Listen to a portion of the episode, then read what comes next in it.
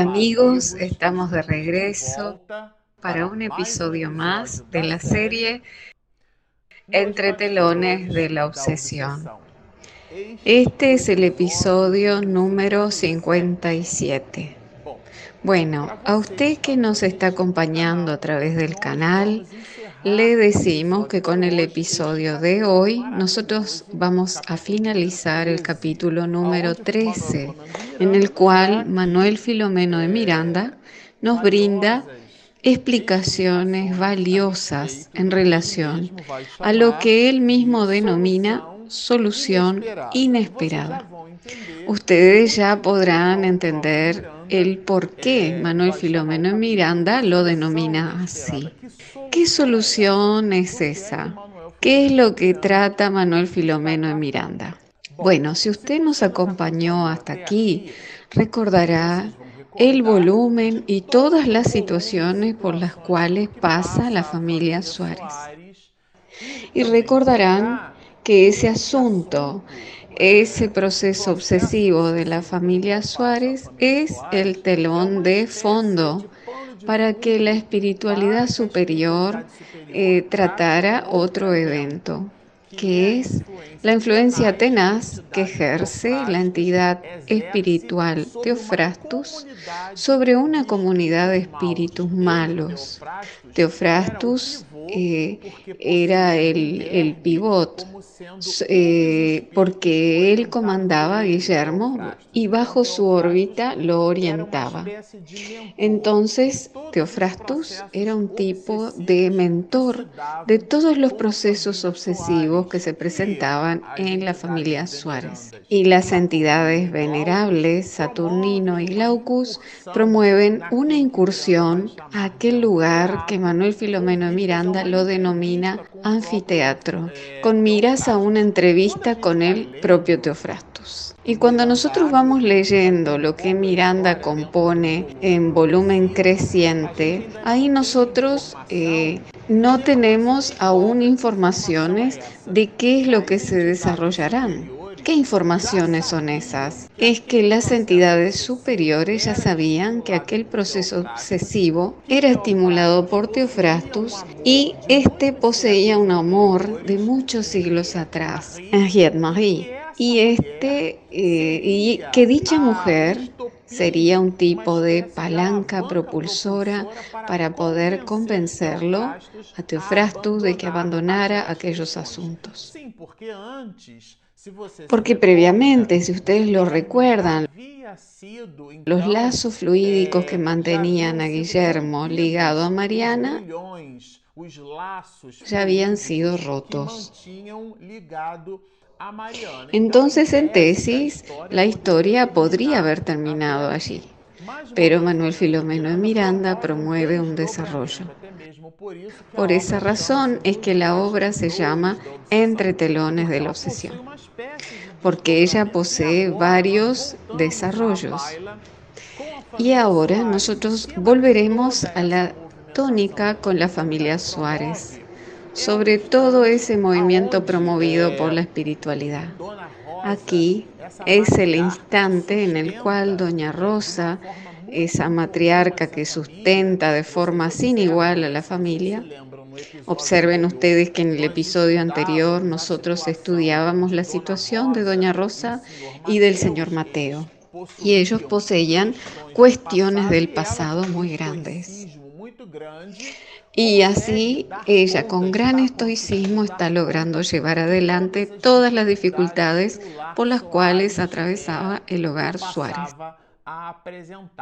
Aquí Doña Rosa está muy amparada y asistida por José Pititinga y por el mismo Miranda.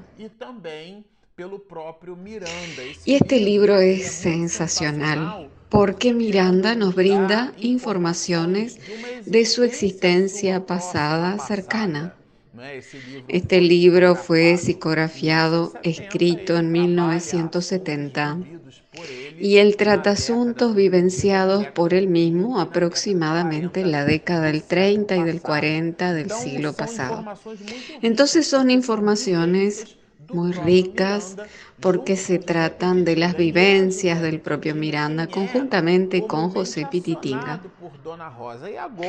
Y es este último que es comúnmente accionado por Doña Rosa. Y ahora específicamente, Pititinga recibe un nuevo pedido de Doña Rosa. Y él tenía una especie de brazo derecho, como si fuera el brazo más fuerte y robusto de un cangrejo y ese brazo era nada más y nada menos que el mismo Manuel Filomeno de Miranda, que es quien firma esta obra. Divaldo nos la trae a través de su pluma augusta, pero es Miranda quien habla y escribe sobre su propia experiencia. Pero entonces, por H o por B, Pititinga accionará a Miranda, porque Doña Rosa lo acciona a él. ¿Y qué encuentran ambos al llegar a ese hogar? Se deparan, en realidad, con el diagnóstico médico que señalaba que el señor Mateo, el patriarca de la familia, estaba hemipléjico, o sea que estaba paralizado de uno de los lados del cuerpo. Y el, el diagnóstico poseía un pronóstico no muy satisfactorio para la familia. El médico, cuando produjo el diagnóstico, le da un horizonte futuro a la familia, informando que la parálisis, la hemiplegia lateral del cuerpo del señor Mateo no tendría regresión. Y doña Rosa se siente muy afligida con la situación fica realmente muito aflita com essa situação. Y en realidad él, José Pititinga, además de ser un esclarecedor, adoctrinador de las reuniones mediúnicas, muito embora fosse um, um, um esclarecedor, um doutrinador em reuniões mediúnicas, lo cual Miranda en la obra nos permite visualizarlo así, él poseía además una habilidad para lidiar con las personas habilidad que en realidad Doña Rosa la buscaba. Porque aquí se trataba de un conflicto familiar con una de sus hijas volcada hacia el fetichismo.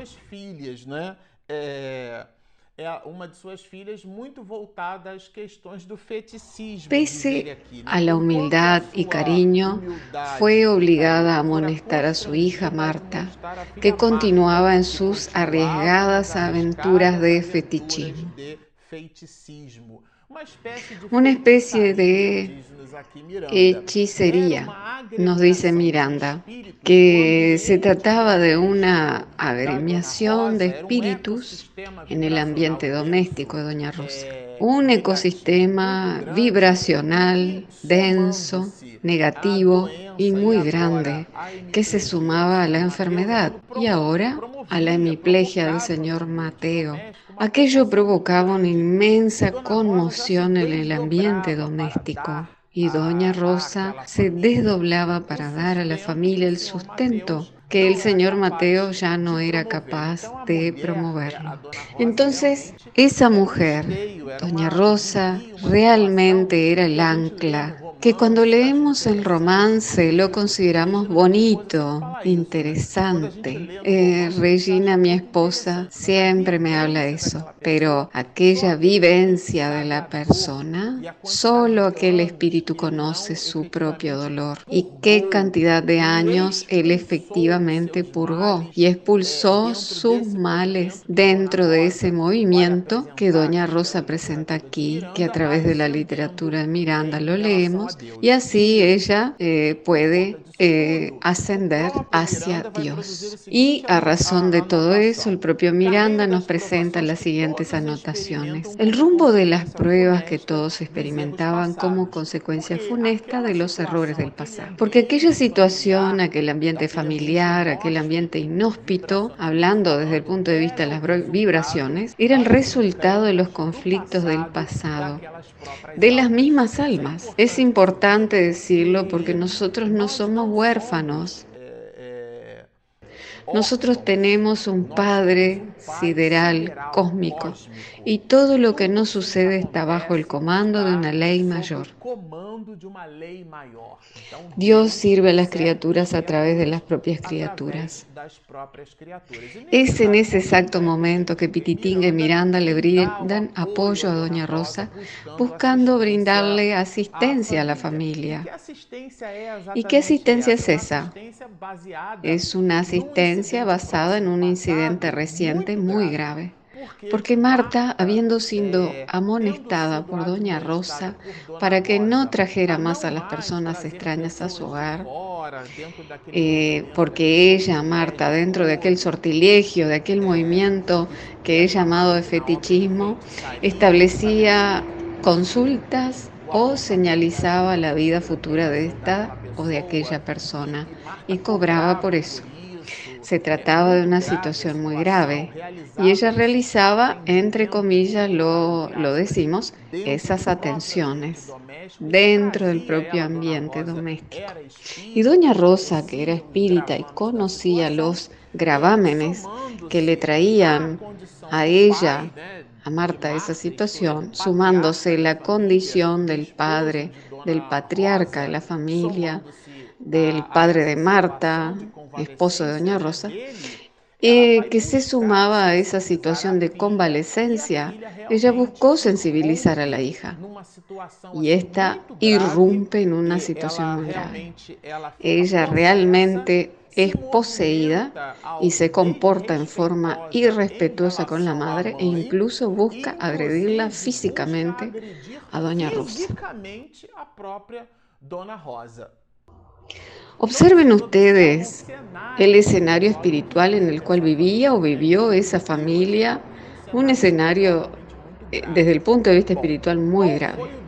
Bueno, ¿y cuál fue el desarrollo de esa situación, de ese hecho, de, ese momento? Marta, buscando agredir a su madre, y estando el señor Mateo, que había pasado por un proceso quirúrgico, estaba en la cama ya había sido diagnosticado con hemiplegia y el médico acababa de salir de la residencia. Y los espíritus sirviéndose de la falta de habilidad emocional de Marta y promoviendo junto a ella el enfrentamiento con la matriarca, que es el ángel en el ambiente doméstico, Marta trata de agredir a su madre. Y el señor Mateo, eh, tambaleando, trata de dar asistencia a su esposa. En fin, para resolver aquella situación. Y Miranda nos dirá así. El señor Mateo, despertando súbitamente por el vocerío y el barullo, se levantó precipitadamente del lecho, marchando resuelto, colérico y armado con un hacha amenazadora. Dio unos pocos pasos, tambaleó y cayó al suelo. Todo eso tuvo como resultado el regreso del señor Mateo al hospital. Y en realidad él sufre una embolia cerebral. Aquello que estaba feo se volvió aún más terrible.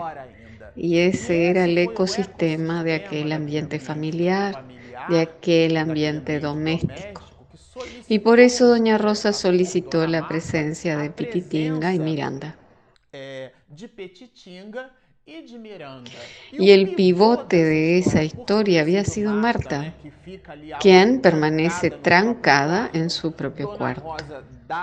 Y doña Rosa le informa a Pititinga la relación de los hechos y Pititinga, con la habilidad emocional que poseía, busca a la joven intentando conversar con ella para hacerla pensar y reflexionar sobre lo que ella había promovido dentro del ambiente doméstico. Y aquí nosotros destacamos el diálogo entre ambos. Destacamos también la existencia de dos grandes brazos. El primero de ellos es la condición de Marta desde el punto de vista de la fascinación y del proceso obsesivo, lo cual ustedes ya comprenderán el por qué yo lo denomino fascinación, lo cual es uno de los aspectos del proceso obsesivo, capítulo 23 del libro Los Medios. Y por otro lado, el otro brazo, la habilidad de José Pititinga y asimismo la condición espiritual de Miranda, quien irrumpe con una oración a solicitud de Pititinga y disuelve aquel panorama espiritual negativo. Yo considero verdaderamente que el final de este episodio es objeto de muchas reflexiones. Pero por H o por B, Miranda, eh, estando Marta aislada y trancada en su cuarto, Después de haber promovido el conflicto, Miranda busca junto con Pititinga el primer abordaje que éste le realiza, en relación a Marta, y es aclararle que él no había ido hasta allí para amonestarla ni para criticarla. Y él dirá, no nos anima ningún propósito de ofenderte, tejiendo consideraciones injuriosas o censurables que es lo que en la mayor parte de las ocasiones nosotros hacemos en relación a las demás personas, que producen o poseen condiciones culpables o penosas. Nosotros las condenamos, nosotros las herimos aún más, las señalamos con el dedo, apuntamos los defectos en el otro. Sin embargo, Pititinga se fue aproximando a Marta y estableció al comienzo del diálogo que esos no serían ni su deseo ni su propuesta. Incluso él señalará que ese involucramiento positivo es el que nosotros necesitamos tener en relación a nuestros familiares. Ya lo dijimos al comienzo de nuestros episodios. Nuestros familiares, nuestro ambiente, las circunstancias por las cuales nosotros pasamos no son casuales no, se construyen por el acaso, son cáusicas, poseen una causa, un origen, una génesis. Entonces cuando nosotros sufrimos algo en relación a alguien, sobre todo en relación a un familiar o una persona muy próxima, en esos casos, aquellas personas familiares o próximas que nos agreden y nos duelen el corazón, porque son cercanas a nosotros. Eh, no nos son agnósticas, eh, que las desconocemos, sino que son personas de nuestra relación íntima y nos hablan más al corazón. Y cuando nosotros tenemos esas cuestiones en el ambiente familiar, existe algo allí, una importantísima lección, y es exactamente lo que Pititinga nos dará como prólogo. Todos sabemos que la vida nos da lo que nos hace falta para nuestro progreso espiritual para progreso espiritual. Y a partir de ahí el desarrollo sobre el comportamiento y la necesidad de tener un comportamiento recto, comprendiendo que aquello que recibimos de Dios es un ejercicio para nuestro aprendizaje. Pero Miranda dice que la joven Marta se muestra y se presenta completamente refractaria a esos asuntos. Y ella al comienzo muestra su disconformidad en relación a Pititinga. A pesar de ello, Pititinga mostrará una habilidad muy grande y así fue el comienzo de ese proceso. Y la denomina de incluso de hija y le pregunta si él podría aplicarle un pase para rehacerle las energías y así retirarle aquellas vibraciones malsanas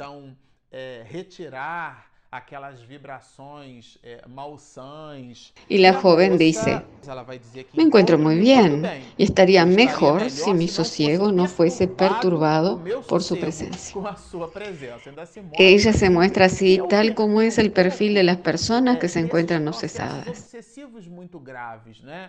y tienen ese arrojo de agresión y comportamiento, así como se muestra Marta inflexible. E é o que a gente observa aqui no comportamento de, de Marta. E ele Y él nos dirá, eh, te dejaríamos en el sosiego que mencionas si tus actitudes no fuesen los factores desencadenantes de la perturbación y el desorden en este hogar. Es como si no le diera corte a lo que la joven está diciendo, como contrapunto ante la solicitud de Pititinga y apela a una reflexión. ¿Dónde está tu deber de hija? y tu derecho de agresión. Busca en ella esas reflexiones genéricas y al mismo tiempo muy profundas ya que ella había sido el pivote de todo eso. ¿Dónde está tu deber de hija y de hermana, que todo recibió y nada retribuyó? Ya que tú no ayudas, no tienes, dirá él, el menor derecho a crear dificultades. Y continúa diciéndole que a ella, a, ella que es una persona adulta, que tiene conocimiento de todo lo que está sucediendo, que tiene madurez sobre el tema, pero ella nuevamente se vuelve refractaria y responde que no lo necesita. Y le dice, no lo necesito, Señor. Yo tengo mis guías poderosos. Y ahí ella comienza a referirse a los espíritus a quienes ella juzgaba como si fueran espíritus buenos. Y él le dará una verdadera clase sobre ese proceso ya que ella creía que ellos eran espíritus amigos, poderosos, que estaban a su servicio. Eh, la primera cosa que preguntará Pititinga es, ¿dónde estaban esos amigos que no impidieron ese escenario familiar? Y ella no presenta muchas respuestas consistentes. Eh, tales espíritus, hija mía, no son guías, son ciegos, arrastrando ciegos al abismo en el cual todos se precipitarán. Entonces él promueve un conjunto de argumentaciones benévolas. Hablará de los débiles que buscan dividir para imperar le brindará a ella elementos para su reflexión y le dirá a ella que ellos están allí en un consorcio espiritual, como lo dice aquí, viviendo el mismo tono vibratorio combinan una falsa liberación, dando la sensación de libertad. Porque esto es una técnica. Los espíritus fustigarán y después se alejarán, dejando la impresión de que el individuo se curó o se mejoró, se liberó y luego regresan tenazmente. Es un tipo de mecanismo construido por el mundo espiritual inferior para ilusionar, engañar y dar la falsa sensación de mejoría. Entonces esos espíritus que se aproximaban a Marta le brindaban esa o aquella condición o sensación de felicidad a quienes venían a consultarla y a través de su mediunidad irresponsable, así como aturdida, brindaban a través de ella soluciones de felicidad y tranquilidad para los problemas de las vidas de los demás, para las personas que buscaban la mediunidad atormentada de Marta, brindándoles soluciones que en realidad no existían. Y Prititinga le brinda a Marta ese panorama y le solicita que se libere de esas fuerzas psíquicas y apela a su razonamiento. Para le hace percibir que el camino que ella buscaba recorrer no era un buen camino. Y en realidad es aquella fuerza moral del adoctrinador la que comienza a modificarla. Allí no se trataba de una argumentación, de una caída del brazo verbal que ganaba de ninguna manera. Allí Pititinga hablaba con el corazón. Y como hablaba así, alcanzaba el punto neurálgico, que era efectivamente el corazón de la joven solicitada la oración porque ella lo acepta. Al pedirme que pronunciara la oración, procuré elevarme al Señor y suplicar su concurso. Y ahí, de hecho, después de la oración de Miranda, con el consentimiento de Doña Rosa, que había sido convidada, participa de ello eh, eh, Doña Rosa y estaba a la espera de lo que Pititinga y Miranda ofrecerían como solución. La oración es realizada en conjunto. Y ahí Miranda nota lo siguiente, el poder de la oración. Cuando los hombres comprenderán comprendan y utilicen realmente los recursos de la plegaria, los escenarios de la vida moral en la tierra serán notoriamente modificados. Y de hecho fue después de ese evento, después del singular hecho de invitar a los familiares a una oración, el panorama espiritual de la casa se modifica completamente. Bueno, como ustedes observan, este es el material de Miranda, simplemente fabuloso y maravilloso. Y ahora entraremos al próximo episodio con el título que el mismo Miranda lo brindará, el Cristo Consolador. ¿Qué es lo que le sucederá a la familia Suárez? Todo eso lo veremos en el desarrollo del próximo episodio.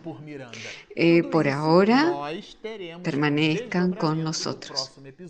Si usted aún no descargó nuestro aplicativo, él está disponible en Google Play y en Apple Store. Espiritismo e mediunidades. Hagan también sus comentarios que nos agradan mucho y en la medida de lo posible nosotros se los responderemos. Por lo tanto, descarguen el aplicativo, síganos y mucha paz.